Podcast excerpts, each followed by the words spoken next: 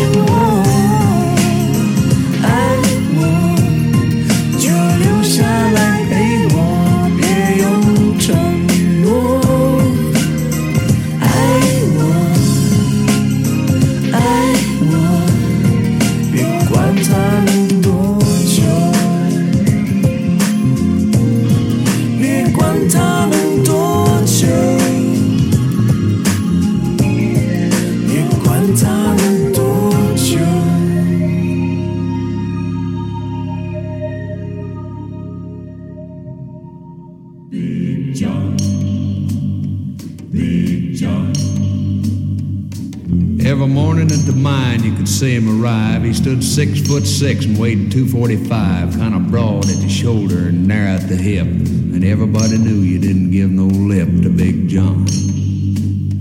Big John. Big John. Big Bad John. Big John. Nobody seemed to know where John called home. He just drifted into town and stayed all alone. He didn't say much, he kind of quiet and shy. And if you spoke at all, you just said hi to Big John. Somebody said he came from New Orleans, where he got in a fight over a Cajun queen, and a crashing blow from a huge right hand sent a Louisiana fella to the promised land, Big John. Big John. Big John. Big Bad John. Big John. Then came the day at the bottom of the mine when a timber cracked and men started crying. Miners were praying and hearts beat fast, and everybody thought that they'd breathed their last except John. Through the dust and the smoke of this man-made hell walked a giant of a man that the miners knew well, grabbed a sagging timber and gave out with a groan, and like a giant oak tree just stood there alone, Big John. Big John. Big John. Big Bad John. Big John. And with all of his strength, he gave a mighty shove. Then a miner yelled out, There's a light up above, and 20 men scrambled from a would be grave. Now there's only one left down there to save Big John. With Jackson timbers, they started back down. Then came that rumble way down in the ground, and smoke and gas belched out of that mine. Everybody knew it was the end of the line for Big John.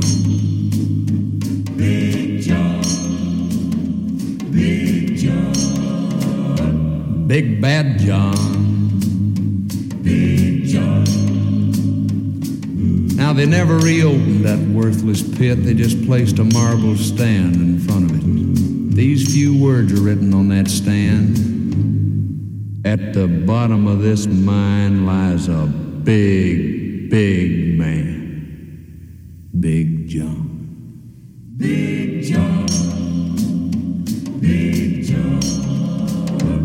Big Bad John.